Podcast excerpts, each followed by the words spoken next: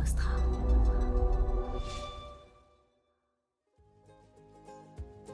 À chercher la performance à tout prix, on peut parfois sacrifier euh, le bien-être euh, des salariés et on le voit hein, avec euh, le nombre de burn-out aujourd'hui en France. Les dernières enquêtes d'empreinte humaine par de 2,5 millions de personnes en France actuellement en burn-out, c'est quand même assez énorme parce que oui, il y a des entreprises pour qui les chiffres seulement vont compter, notamment à court terme, et peu importe le prix à payer pour la santé des salariés.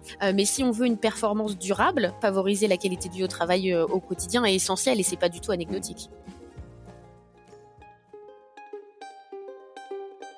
Vous connaissez l'adage après la pluie le beau temps? Est-ce que vous croyez que ça peut s'appliquer au monde du travail? Lundi au soleil, c'est pas un bulletin météo, c'est un podcast qui porte haut et fort la voix de celles et ceux qui pensent le travail autrement.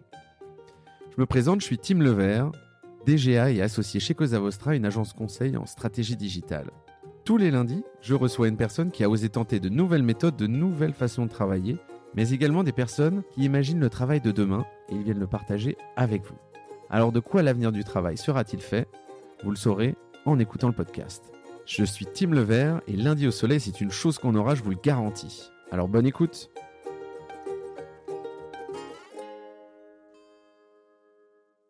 Bienvenue dans Lundi au Soleil podcast. Dans ce nouvel épisode, j'accueille Fabienne Broucaret. C'est avec grand plaisir euh, que je te reçois aujourd'hui dans ce nouvel épisode. Fabienne, comment vas-tu? Très bien, merci et toi? Écoute, ça va très bien, je te remercie euh, en, ce début de semaine. Alors, Fabienne, tu es la fondatrice et rédactrice en chef de My Happy Job. Euh, c'est un média qui évoque le bien-être au travail au sens large. C'est un support riche en enseignements et c'est une belle boîte à outils aussi. Euh, mais tu es aussi passionné par les questions de mixité, notamment sur le sport. Et, c'est un sujet, je te le disais avant de commencer, qui a pas toujours été évoqué dans, le podcast Lundi au Soleil. Donc du coup, c'est l'occasion d'en parler. Ça fera partie effectivement des sujets abordés du jour. Avec plaisir. Mais avant de rentrer dans le dur, il y a un classique dans le podcast, c'est quelques questions inopinées. Le lundi, tu le passes au soleil ou au boulot, Fabienne? Ah, plutôt au boulot, hein, c'est rare. Si on peut conjuguer les deux, c'est pas mal déjà. Rien que le soleil par la fenêtre, ça fait déjà du bien. Et à quoi, et à quoi il ressemble du coup ton lundi? À quoi il ressemble mon lundi? Je fais toujours la newsletter de My Happy Job euh, qui parle mardi matin. Donc le lundi souvent c'est euh, newsletter. Et euh, ensuite j'aime bien prévoir ma semaine aussi. donc ma priorité c'est la newsletter et puis après j'attaque les articles de la semaine, la préparation des webinaires souvent.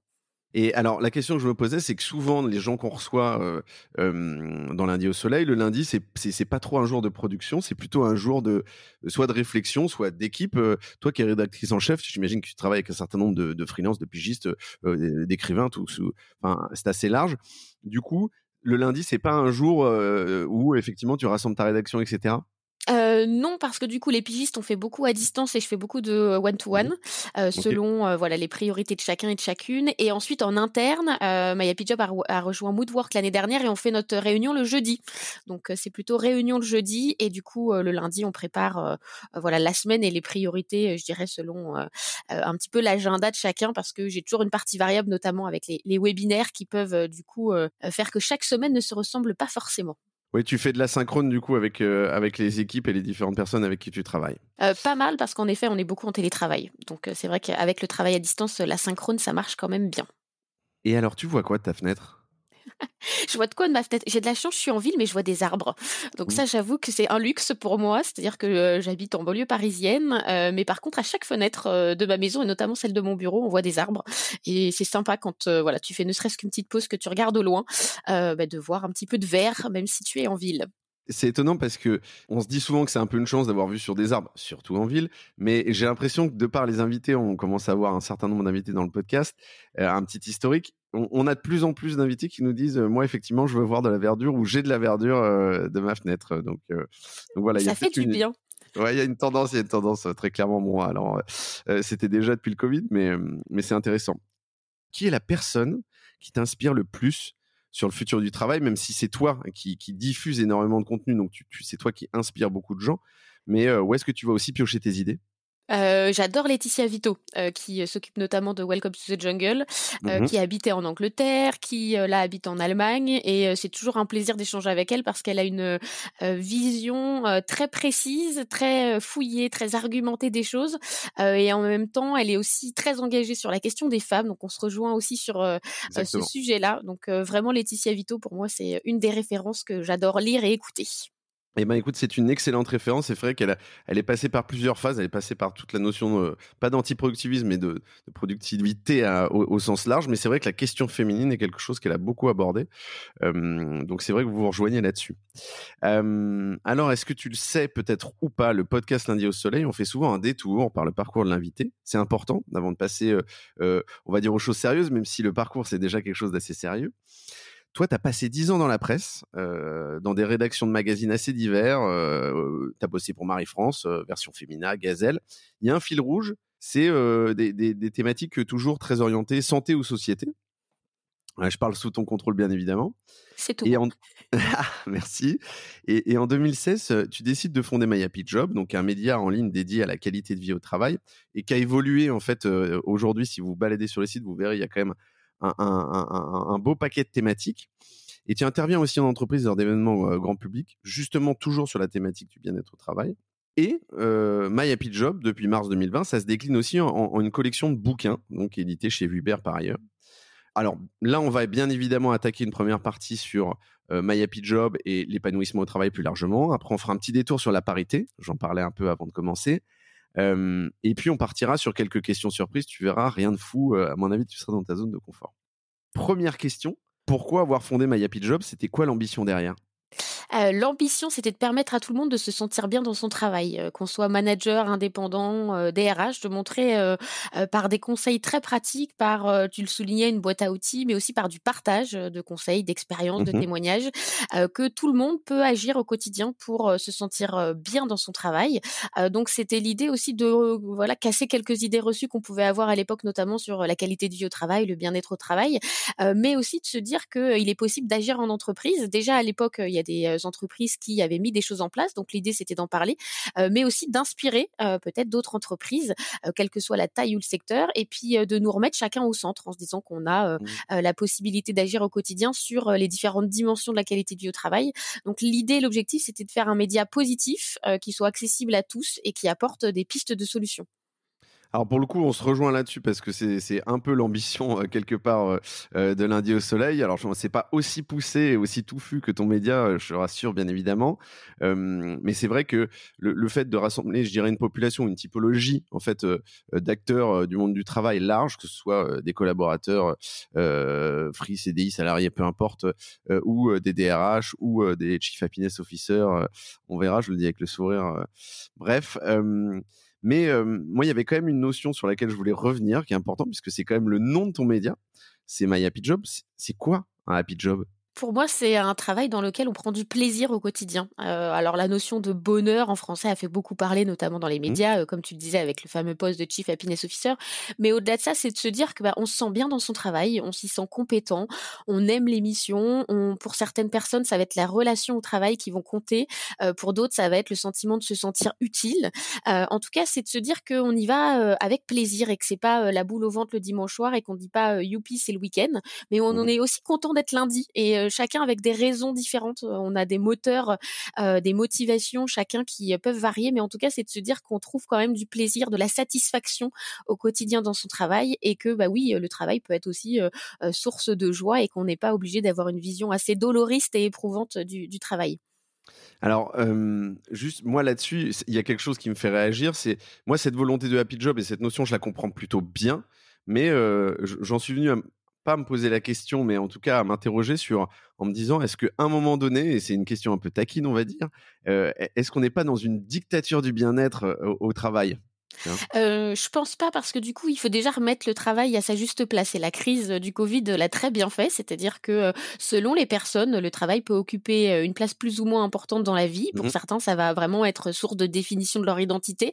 Pour d'autres, c'est un moyen de gagner sa vie et de faire des choses en dehors du travail. Et c'est très bien aussi, c'est-à-dire qu'il faut pas euh, non plus ériger le travail en, en valeur prioritaire pour pour tout le monde. Mmh. Maintenant, je trouve qu'on passe tellement de temps au travail quand on regarde quand même le temps qu'on y passe toute la semaine. Pour moi, c'est dommage de se dire que on n'y prend pas un minimum de, de plaisir, où on ne mmh. ressent pas de la joie ou de la satisfaction.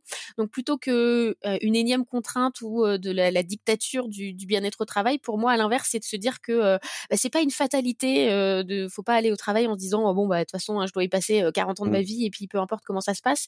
c'est non, c'est de se dire bah, comment je peux essayer avec les possibilités que j'ai d'action sur mon équilibre vie pro vie perso, sur mes relations mmh. au travail, sur le cœur de mes missions, peut-être changer de poste, de la mobilité interne, sans forcément se reconvertir, mais en tout cas d'avoir cette idée que oui, on peut se sentir bien au travail et que ça change quand même beaucoup de choses. Ça a un impact aussi sur notre vie privée. Quand on a mmh. passé une bonne journée au travail, bah, le soir, c'est généralement plus sympa que quand on arrive assez énervé du mmh. travail et qu'on répercute ça aussi sur les autres pans de notre vie. Donc je dirais que c'est plutôt pour moi une opportunité de se dire que voilà, on peut agir. Oui, mais du coup, ce qui est marrant dans ce que tu dis, c'est que tu dis, c'est pas que tu opposes, c'est que tu dis, il y a des, y a le fait de se dire, je, traîne pas les pieds pour aller au travail, je suis content d'y aller et je, je, m'y épanouis. Et de l'autre côté, il y a des gens qui se disent, bon, je vais, un boulot, c'est un boulot, je le fais, point barre, etc. Et en fait, là, moi, ce que je, ce que je me demande en fait là-dedans, c'est de me dire, est-ce que profondément, c'est pas la, la le fait de, de, développer un sens en fait qui va avoir un impact juste sur pas forcément l'épanouissement au travail, mais en fait le fait de se dire ouais euh, la notion d'utilité dont tu parlais euh, entre autres quoi. Alors la notion de sens au travail, hein, elle est euh, très très importante. C'était le sujet de, de l'ANACT de la semaine pour la qualité du vie au travail en juin, et c'est un mmh sujet qui a pris de l'ampleur avec la crise. Hein, euh, clairement euh, aujourd'hui, on va pas forcément, notamment les jeunes, mais pas seulement, mais vouloir travailler dans n'importe quelle entreprise. On a beaucoup parlé des, des valeurs, du sentiment d'utilité, d'avoir un travail qui fait du sens. mais ce qui est important pour moi, c'est que tous les métiers peuvent avoir du sens. Quelqu'un qui est comptable, qui aide les entrepreneurs, c'est pas un métier spontanément. Si je demande à quelqu'un, c'est quoi un métier qui a du sens, on va citer les soignants, les profs. Euh, mais c'est mmh. paradoxalement des euh, métiers où euh, il y a beaucoup de perte de sens parce qu'on ne peut pas toujours faire son travail comme on aimerait le faire. Il n'y a pas forcément d'alignement entre moi la vision que j'ai mon travail et ce qu'on me demande au quotidien avec les moyens qu'on me donne. donc pour moi, ce qui est intéressant, c'est aussi de peut-être désacraliser cette notion de sens au travail. Être, avoir du sens au travail, c'est pas forcément être médecin, être bénévole et travailler dans une ONG. on peut être comptable, on peut être éboueur, on peut être journaliste et trouver du sens dans son mmh. travail ou complètement en perdre parce que le quotidien ne va pas nous ressembler. Euh, donc du coup, pour moi, c'est important. Oui, cette notion est essentielle. Et moi, ça a été un moteur. Hein. Notamment, j'ai fondé My Happy Job pour retrouver du sens dans mon travail. Mmh. Euh, mais clairement, pour moi, c'est euh, faut revenir aussi à une vision. voilà, quelle signification on donne à ce sens au travail.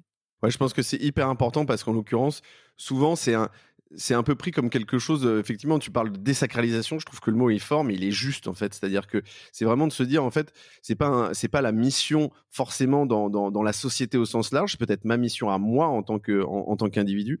Et je trouve que c'est là où effectivement l'équilibre il est il, est un peu différent. Euh, moi, j'ai quand même un, une autre question qui me vient aussi là-dessus. C'est euh, est-ce que à un moment donné, on peut opposer bien-être au travail et performance? Alors moi, je les opposerai pas. Ouais. je pense qu'au contraire, quand on est bien dans son travail, on a tendance à être plus performant. Euh, mmh. Ça paraît assez euh, logique et de, de, bon sens. Mais par contre, euh, là où peut-être je te rejoins, c'est à chercher la performance à tout prix. Mmh. On peut parfois sacrifier le bien-être des salariés et on le voit hein, avec mmh. le nombre de burn-out aujourd'hui en France. Les dernières enquêtes d'empreinte humaine par de 2,5 millions de personnes en France actuellement en burn-out, c'est quand même assez énorme. parce que oui, il y a des entreprises pour qui les chiffres seulement vont compter et notamment à court terme et peu importe le, prix à payer pour la santé des salariés. Euh, mais si on veut une performance durable, euh, si on mmh. veut embarquer, engager les salariés, pour moi, favoriser la qualité du vie au travail au, quotidien, au quotidien est essentiel et c'est pas du tout mmh. anecdotique. Non, mais je suis en phase là-dessus et, du coup, la question que je me pose par ailleurs, qui est, qui est, aussi liée à ça, c'est de se dire, est-ce que une des clés sur effectivement le fait de, de, se sentir bien au travail et de performer, mais c'est aussi d'avoir d'être constamment challengé et du coup de développer ses compétences.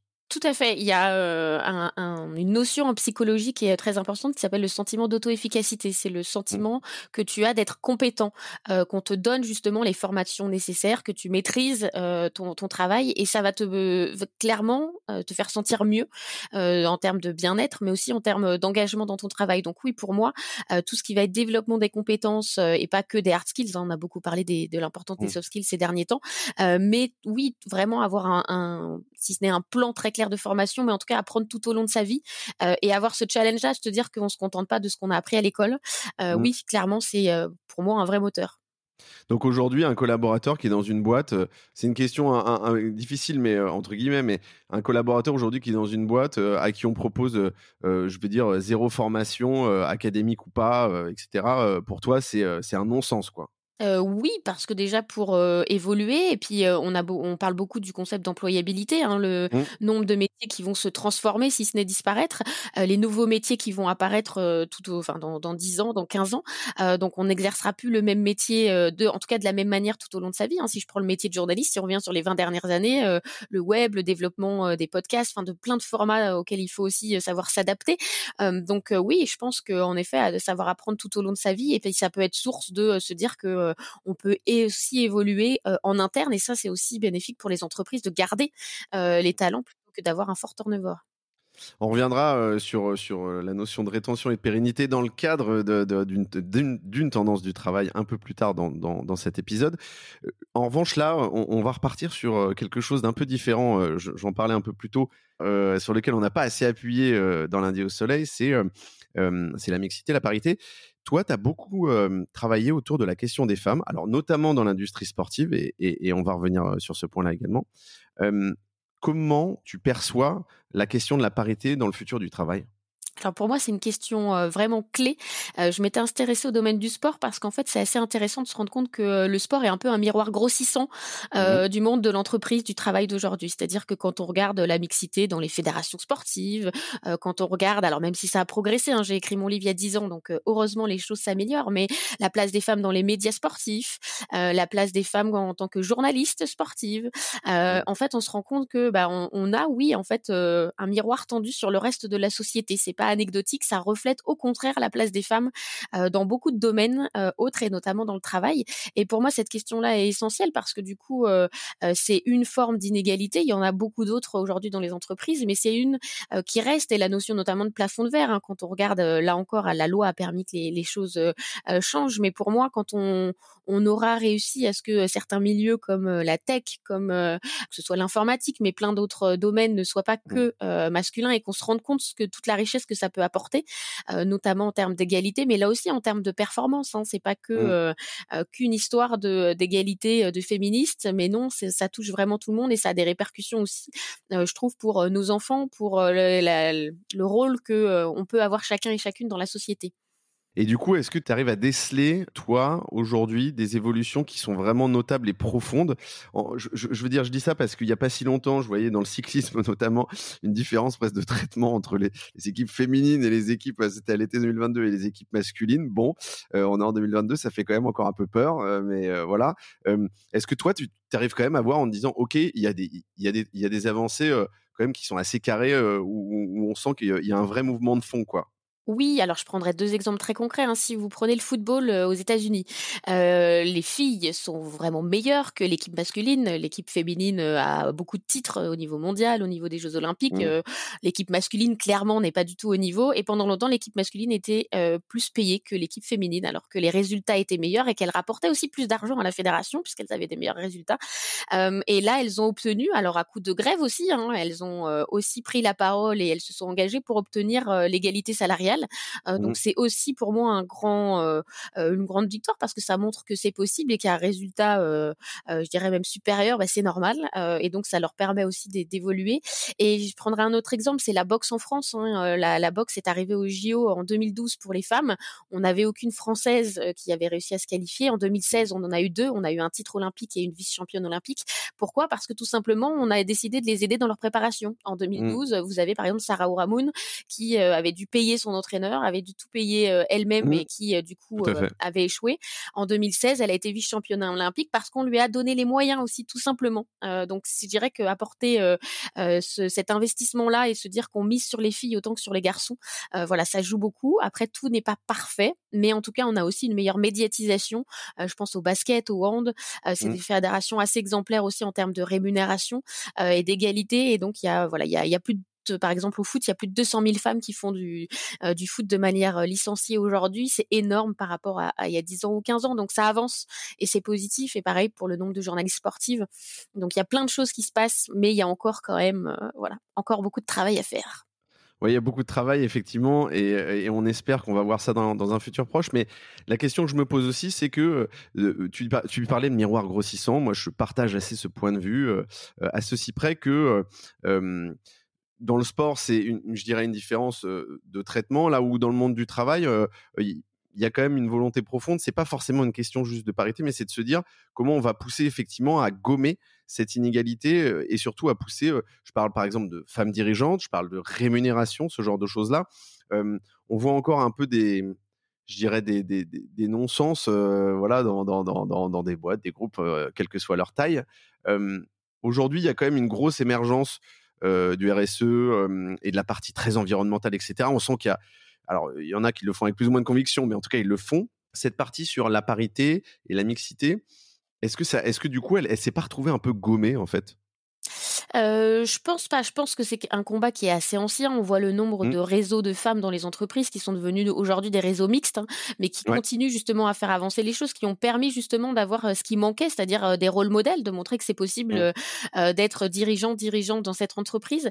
et non, je pense pas que ce soit gommé. Je pense que c'est plus quelque chose qui est un petit peu rentré dans les mœurs, même si on se rend pas compte encore, je pense, assez des différences salariales qu'il y a. certaines entreprises ont joué le jeu hein, de rééquilibrer les grilles pour mmh. que du coup on s'y retrouve. Je pense aussi à des entreprises comme eBay où il y a des femmes dirigeantes dans des milieux voilà assez tech informatique et ce qui est important pour moi c'est de mettre en avant ces parcours-là parce que du coup c'est ce qui peut inspirer, c'est ce qui peut aussi dire le pourquoi pas moi, pourquoi pas moi pour prendre un poste à responsabilité, pourquoi pas moi pour aller dans un milieu où j'aurais pensé que être développeur et eh ben ça se conjugue qu'au masculin.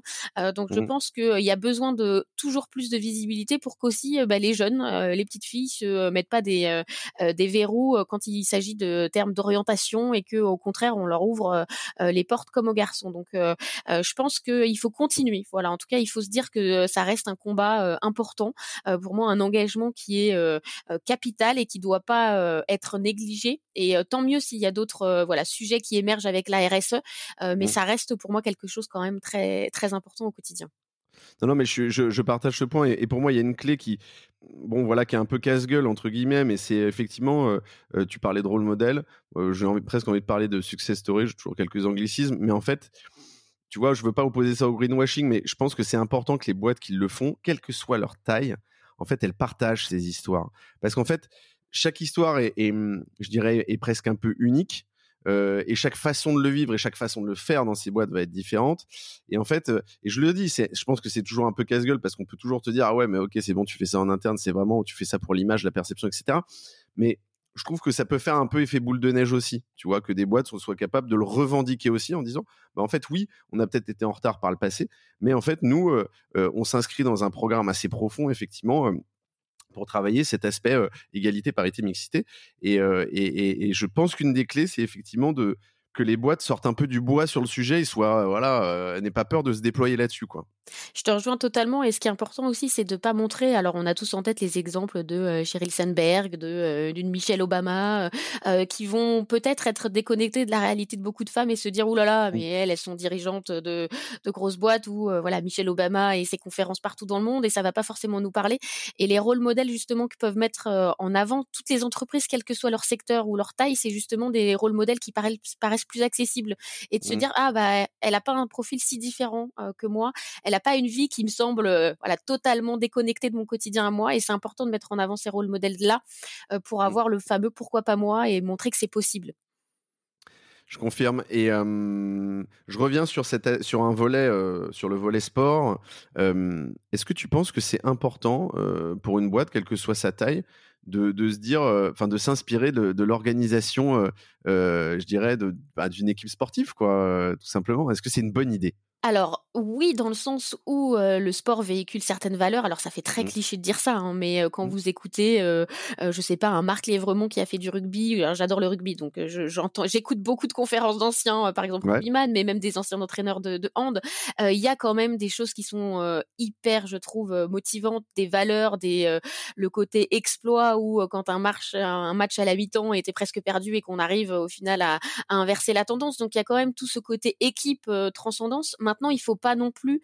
les salariés sont pas des sportifs de haut niveau, mmh. donc je dirais que chacun, voilà, ça peut être inspirant, mais il faut pas non plus que voilà, on soit dans le mode comme le coach à la à la mi-temps qui va voilà hurler sur l'équipe pour les booster. On reste dans un monde du travail, donc je dirais qu'il faut aussi remettre les choses à leur place. par contre, pour moi, ça peut vraiment être très inspirant en termes de parcours et, et de se dire là encore de faire le petit tilt qui se dit que c'est possible de se dépasser et mmh. de d'avoir vraiment une équipe en interne. Maintenant, voilà, en restant quand même, en ayant en tête que ça reste entre guillemets seulement le monde du travail et qu'on joue pas sa vie. voilà. Oui, je suis d'accord. la, limite peut être ténue entre les deux, même si la performance est, quand même aussi au cœur des, deux, en tout cas. moi, j'avais un, c'était en l'occurrence un client, une boîte qui s'appelait Balthazar, qui faisait du conseil. Et lui, il faisait, moi je trouvais qu'il faisait quelque chose d'assez drôle et assez instructif. Il emmenait euh, du coup les collaborateurs et ses clients, euh, tu vois, dans un match de hand, euh, tu vois, je sais plus si c'était à Paris, peu importe. Et donc grosso modo, les mecs avaient tous des écouteurs, enfin toute l'équipe, les hommes, les femmes, pardon. Et, et, le coach avait un micro. Et donc, en fait, il suivait, tu vois, tout le match par le biais du management de l'équipe, etc. que ce soit sur le terrain ou dans les vestiaires, tu vois. Et donc, il y avait cet aspect immersion. Ouais, ouais, ouais, c'était une très bonne idée et tout. Alors, je, suis d'accord avec toi, c'est-à-dire que les, des collaborateurs, c'est pas une équipe sportive, mais quand on parlait d'inspiration, je trouvais que ce levier-là, il était très intéressant. En tout cas, c'était une bonne mécanique. Oui, vraiment. Et puis que ce soit les sports collectifs, bien sûr, hein, mais un parcours comme je reviens sur Sarah Ouramoun, pour moi, mmh. se dire qu'on reste pas sur l'échec de 2012 et qu'on va voilà à Rio en 2016 et qu'on obtient la médaille, bah, c'est aussi des parcours de vie hyper inspirants et des gens qui arrivent à se voilà à se dépasser, à y croire, à se fixer des mmh. objectifs. Donc il y a plein de choses à apprendre de, de ces parcours-là aussi. Je confirme. je vais repasser sur une, une, partie, enfin je vais passer pardon sur une partie qui est intéressante pour nous. C'est dans le futur du travail, dans les discussions du futur du travail, il y a toujours un certain nombre de termes qui sont soit incompréhensibles, en tout cas toujours très concept. et donc du coup je me dis c'est idéal que tu viennes nous, nous, nous voir aujourd'hui parce que tu vas pouvoir nous les expliquer. Est-ce que tu connais le job crafting? Souvent des anglicismes hein, d'ailleurs, hein, même si alors très souvent. alors oui, je connais bien et on en a fait un livre dans la collection euh, My Happy Job par Sylvain Pasquale. Et ce qui est mmh intéressant avec ce concept, c'est euh, de voir la marge de manœuvre un peu comme un sculpteur, si tu veux, avec euh, voilà sa, sa pâte, sa céramique, comment il la modèle. Ben toi, c'est comment mmh. tu vas modeler ton travail. Et ce que je trouve très intéressant dans le job crafting, c'est de retrouver de la satisfaction, du plaisir dans ton travail en faisant juste un petit pas de côté. C'est-à-dire que à tort, souvent, on associe le changement, c'est la nana qui travaillait dans la finance, qui est devenue mmh. fleuriste, le mmh. trader qui a tout lâché pour ouvrir sa boulangerie dans une zone blanche où il ne captait pas. Enfin voilà, j'exagère, mais du coup, c'est vraiment, on a toujours la vision qu'il faut tout révolutionner, alors qu'avec le job crafting, c'est vraiment de se dire qu'est-ce qui va bien dans mon travail, qu'est-ce qui mmh. va pas et qu'est-ce que je peux améliorer? Et des fois, c'est améliorer mes relations au travail, prendre un projet transverse qui va me motiver, c'est acquérir de nouvelles compétences, me former à quelque chose de nouveau. ça peut être aussi mieux équilibrer vie pro vie perso. Le télétravail pour ça a été formidable et continue à l'être pour beaucoup. Donc c'est vraiment de se dire voilà quel rôle, qu'est-ce que je peux faire moi et qu'est-ce que je peux mettre en place. Je dirais assez facilement, même si ça demande des mmh. discussions avec mon manager, même si ça demande peut-être une mobilité en interne ou peut-être de garder le même poste mais dans une autre entreprise qui me conviendra peut-être mieux. En mmh. tout cas, c'est de faire ça sans tout changer et c'est assez rassurant parce que quand même les, les, reconversions, oui, touchent beaucoup de monde, mais on n'a pas forcément envie de, de tout changer dans sa vie. Donc ça nous montre aussi qu'on peut euh, faire des ajustements assez bénéfiques en soi, il y a, rien. Je, ne veux pas euh, descendre le concept, hein, mais euh, il y, a, rien de révolutionnaire en soi. C'est presque quelque chose qu'on devrait faire de manière assez native, de devenir l'artisan du coup de son propre bonheur au travail. Moi, je, avec mes, mes, yeux un peu de newbie, je pensais que c'était exclusivement centré autour tu vois, de, presque de la fiche de poste et de la responsabilité, de se dire en fait, je suis capable de sortir effectivement de ce qui est prévu pour aller chercher voilà, tu vois, des, missions, je dirais, plus, étoffées, etc. toi, tu rajoutes dedans, je pense, la notion aussi de, l'équilibre vie pro-vie perso. Ça, c'est quelque chose d'assez nouveau aussi. En fait, effectivement, avant le Covid, on se posait un peu moins cette question-là. Et il y avait une étude hein, qui avait été faite, alors c'était du, MIT, hein, où effectivement, je crois que c'était, je crois que c'était presque plus de, de, de, 9 personnes sur 10 qui avaient répondu à ça. alors c'était depuis le début de la pandémie. Hein, une fois de plus, on a, on a, c'est quand même un biais, hein, euh, mais, mais euh, le fait de, de, de, se dire voilà, je m'adonne au job crafting, c'est-à-dire que je fais ce pas de côté. Moi, je pense que ce, mot pas de côté, il est très très important. Et, ben, en fait, ça a diminué vraiment leur niveau de stress. Et en fait, il y a, y a aussi une notion de d'augmentation de, la satisfaction perso quoi en fait hein. à un moment donné on oublie le, le, le, fait que tu le disais très bien au début du, podcast quand tu as passé une journée pourrie au boulot, a priori, tu vas pas passer une super soirée à la maison parce qu'en fait, tu emmènes ton bagage avec toi, quoi. Mmh Et du coup, ce, je trouve que c'est un bon levier de ce, presque d'introspection. Oui, tout à fait. Et puis c'est aussi euh, euh, montrer qu'on n'est pas obligé, en tout cas euh, dans la trois quarts du temps, de subir et qu'on peut voilà redevenir acteur avec certaines dimensions. Et je te rejoins totalement. Hein, la qualité de vie au travail, le cœur, c'est le contenu du travail. Donc il va y mmh. avoir la fiche de poste et mes missions, mais il y a différentes dimensions autour, les mmh. relations aux autres, l'équilibre vie pro vie perso. Et en effet, certaines ont pris une ampleur prépondérante après les, les, deux ans de crise et notamment l'équilibre vie pro vie perso qui aujourd'hui arrive sur tous les podiums quand tu demandes aux, aux personnes, voilà, les, les facteurs de bien au travail, euh, vraiment la conciliation des temps de vie n'est jamais très loin. Mmh. Et, là-dessus, en fait, moi, je vois quand même, alors, je vois quand même un peu des avantages et des inconvénients là-dedans. Je parle sous ton contrôle. C'est toi aussi l'experte. Tu n'hésites pas à me bâcher, mais moi, moi, je me dis, en fait, il y a un truc qui est, et, moi, c'est quelque chose qui m'est un peu cher par ailleurs, mais c'est la personnalisation de l'expérience collab, si tu veux, parce qu'en fait, l'air de rien, si toi, en fait, c'est quelque chose que tu as impulsé chez toi, bah, en fait, bien évidemment, la, vie du, la, vie, la vie du salarié, du collaborateur, euh, peu importe son statut, elle, se retrouve quand même euh, assez changée, potentiellement transformée. Le deuxième point là-dedans, c'est pour moi, ce que je trouve ce qui est hyper cool, c'est que bah, en fait, le collaborateur, il est moteur du changement, de son changement à lui, c'est-à-dire de qui il est, mais aussi quelque part de la boîte.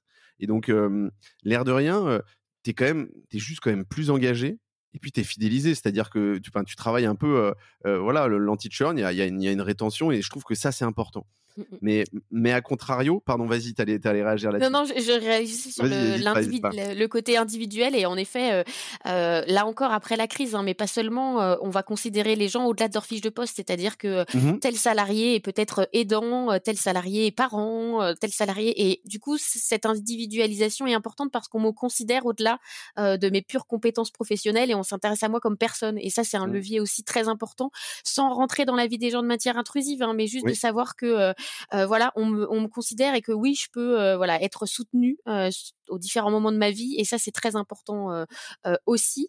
Et oui, l'idée vraiment aussi de co-responsabilité pour moi est clé. Hein, C'est-à-dire que là, on insiste beaucoup sur le volet individuel, mais bien évidemment que l'entreprise a aussi une responsabilité dans la qualité de vie au travail, le bien-être au travail au quotidien. Mais là où c'est réussi, c'est quand les deux sont acteurs et que du coup tout mmh. le monde, voilà, tout le monde va dans le même sens. Et là, oui, c'est gagnant de gagnant. Non, et là, tu soulèves un point qui, à mon sens, est, extrêmement clivant. C'est pas la, fragilité du job crafting, mais c'est euh, en fait à un moment donné, c'est pas un outil. C'est-à-dire, c'est pas un outil en tant que tel où tu prends, euh, tu mets en place euh, comme un, tu vois, un, outil de d'INPS ou ce genre de choses. C'est, tu dois travailler un environnement et, avec dans un environnement qui doit s'y prêter. Alors ça veut dire que par exemple pour un manager, bah, tu dois être capable de te dire que je laisse beaucoup d'autonomie à, mes à, ses collaborateurs, etc. Euh, bon, tout en les accompagnant pour éviter une partie échec. Mais ce que je veux dire, c'est accepter aussi de lâcher du lest. C'est pas pour tout le monde. Et puis, euh, on parle de voilà d'environnement propice. Je pense que ça, c'est très important. C'est la clé pour que soit ça, ça, ça soit réussi, quoi.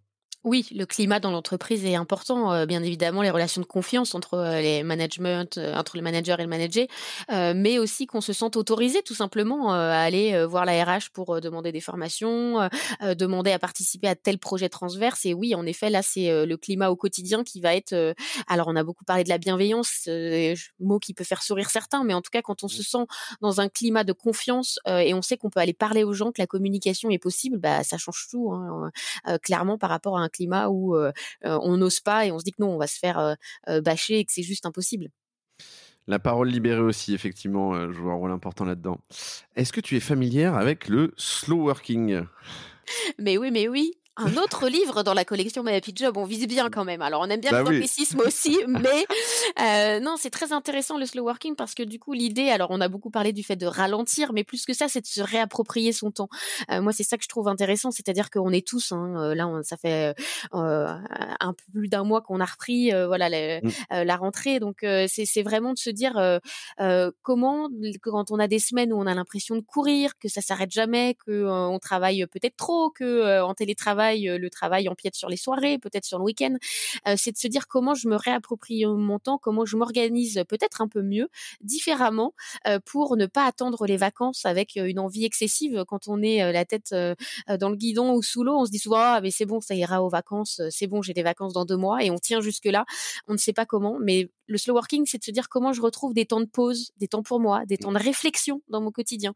Et c'est pas un luxe, hein, c'est pas anecdotique, c'est votre cerveau en a besoin de ces temps de pause pour bien travailler. Quand on parlait d'efficacité de performance, mmh les temps de réflexion pour avoir des nouvelles idées, être créatif, bah, c'est aussi important hein, plutôt que d'être toujours dans l'opérationnel ou les fameux tunnels de visio aussi où on a mmh l'impression de ne pas faire son travail. donc le slow working, c'est vraiment une espèce de philosophie de vie qui invite à retrouver un meilleur équilibre. c'est pas facile. là aussi, ça demande de faire un pas de côté, de se réorganiser, de tout simplement se rendre compte qu'est-ce qui me prend du temps dans mes journées, à quoi je consacre mon temps euh, du lundi au vendredi, et euh, de trouver peut-être un emploi du temps qui nous convient un peu mieux, avec bien évidemment les contraintes de votre entreprise et de votre travail, hein, là encore. Mmh. Euh, mais en fait, on se rend compte que on a aussi toujours du temps qu'on peut retrouver, et c'est important d'avoir voilà ces, ces temps-là pour soi, pour repenser aussi voilà son travail, son organisation, et ça fait aussi partie des choses qui peuvent changer la couleur des semaines et les rendre peut-être un peu plus agréables. Ouais, alors ce qui est important là-dedans, c'est que tu as évoqué plusieurs sujets euh, qui, à mon sens, sont, presque là-dedans séparés, entre guillemets, hein, pardon, mais c'est il y a la partie pause, et c'est de se dire, en fait, il y a plusieurs composants dedans, mais il y en a une qui est effectivement de se dire à quel moment je fais des breaks, et en fait, je fais des breaks, je suis pas forcément sur mon tel, mais juste je prends vraiment un moment pour souffler, etc.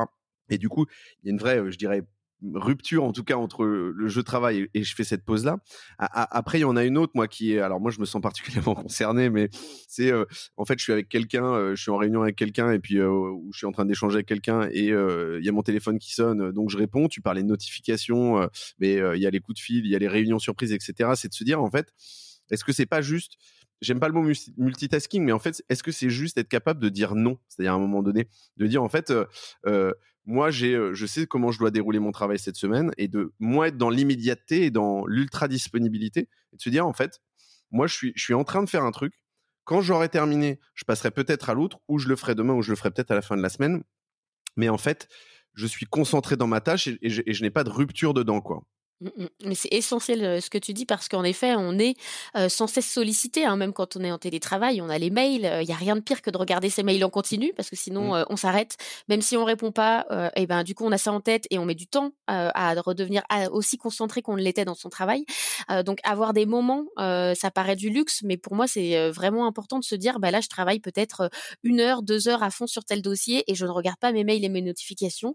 et je peux je prévenir aussi à mon équipe que je me mets dans mon agenda un temps occupé pour moi. Certaines personnes font ça le vendredi après-midi ou des journées sans rendez-vous, mmh. mais c'est vraiment important pour pouvoir avancer sur vous, vos priorités.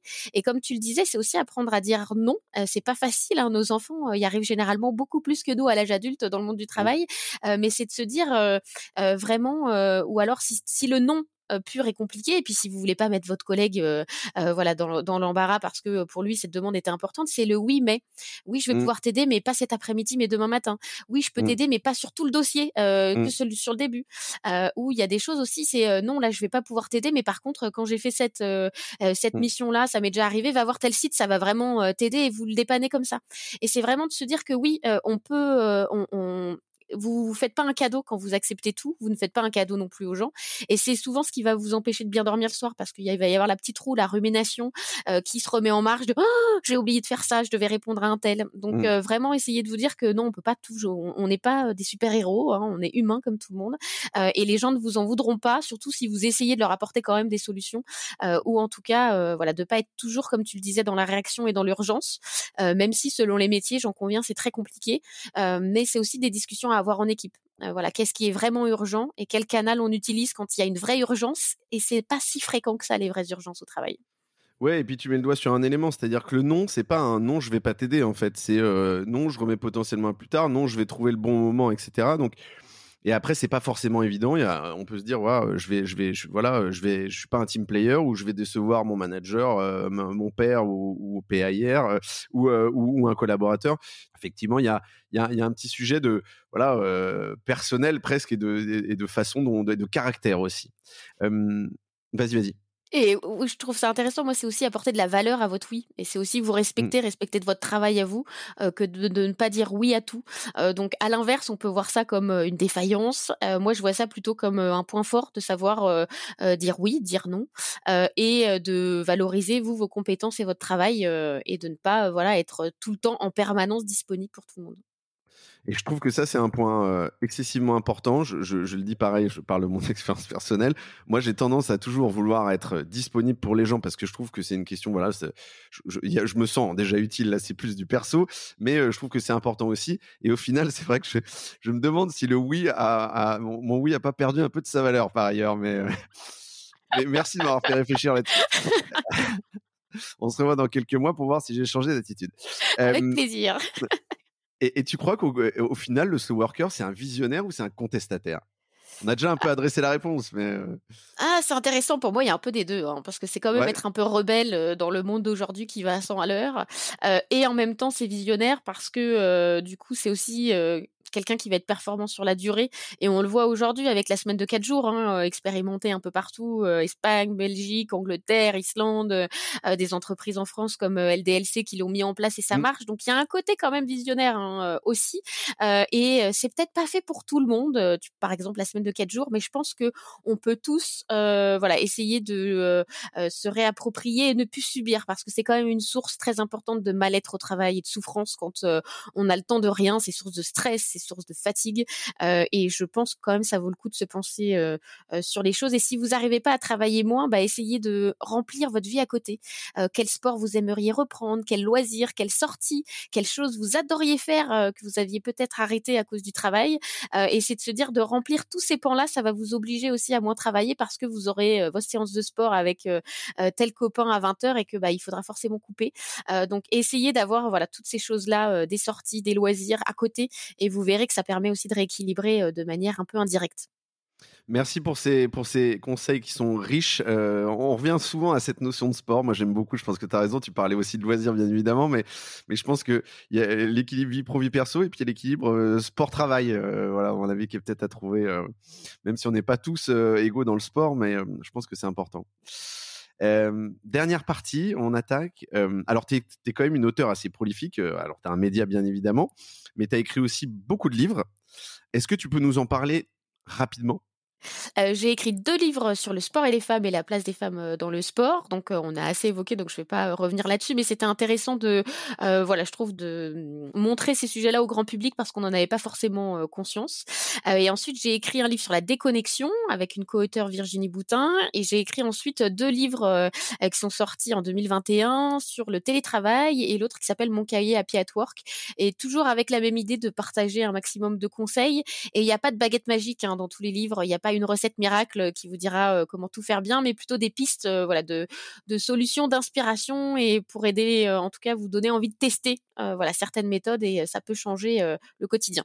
Bah, merci beaucoup. C'est aussi le cas, je te dis, on se rejoint pas mal parce que c'est aussi le cas du lundi au soleil. Est-ce que tu as d'autres livres en préparation du coup?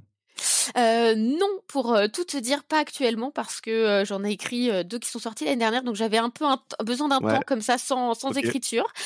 puis ça a été une année de changement aussi pour My Happy Job qui a intégré Moodwork, donc c'était mmh. intéressant pour moi de vraiment me consacrer pleinement aux médias et aux nouveaux aux nouveaux projets qu'on a pu faire ensemble. Mais je t'avoue que ça me titille, donc je pense mmh. que l'écriture va vite revenir pour de nouveaux livres.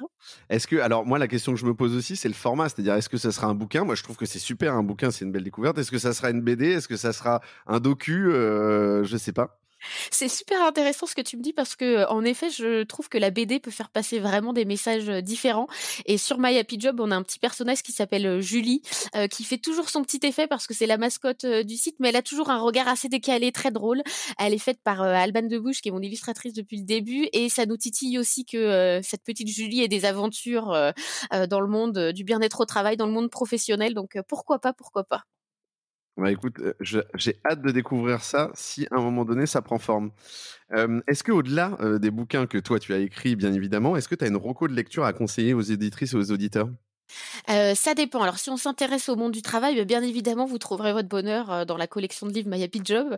Mais ensuite, je dirais que dans les, les livres que j'ai lus récemment, il y avait un livre de Bernard Salem sur les ruminations. J'arrête de ruminer et j'avoue qu'au quotidien, c'est quand même quelque chose qui peut nous enlever des choses de la tête et là aussi nous montrer qu'on n'est pas tout seul à avoir cette fameuse petite roue qui tourne la mmh. nuit. Donc c'est un bouquin moi que j'ai que j'ai beaucoup aimé. et bah, pour reprendre Laetitia Vito, elle a sorti un livre sur la productivité, en finir avec le concept de productivité que je trouve très intéressant. ça remet pas mal de choses en question, ça met l'accent sur notamment le travail parfois invisible des femmes et pourquoi la notion de productivité ne convient pas à tous les domaines. Donc je vous le recommande aussi vivement. Alors effectivement, moi je l'ai, je l'ai décortiqué cet été dans un autre format qui s'appelait Mardi à l'ombre. voilà, l'été 2022, et, je partage ton point de vue. C'est, c'est, effectivement riche en enseignements. Et, est-ce que tu as un autre, voilà, une autre source d'inspiration, mais, mais qui est pas du tout sur le futur du travail à, nous recommander? Alors moi j'adore lire des romans, donc je trouve qu'on trouve beaucoup d'inspiration aussi tout simplement dans la littérature mmh et pas forcément que dans les classiques. Hein, la littérature contemporaine est très bien pour cela aussi.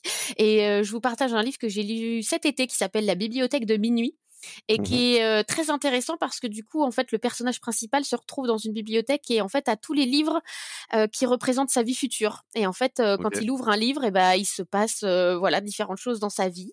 Il a rencontré d'autres personnes il a plein de métiers différents et en fait ça nous projette forcément bah, dans la liste de nos envies à nous aussi quelle voilà moi je vais bientôt avoir 40 ans bah, qu'est-ce que la suite de ma vie me réserve? Et en fait on se rend compte qu'il y a de multiples possibles on est parfois enfermé dans ce quotidien et ce livre a eu, je trouve, un déclic pour moi de se dire, bah en fait, mais tout est possible ou presque quoi.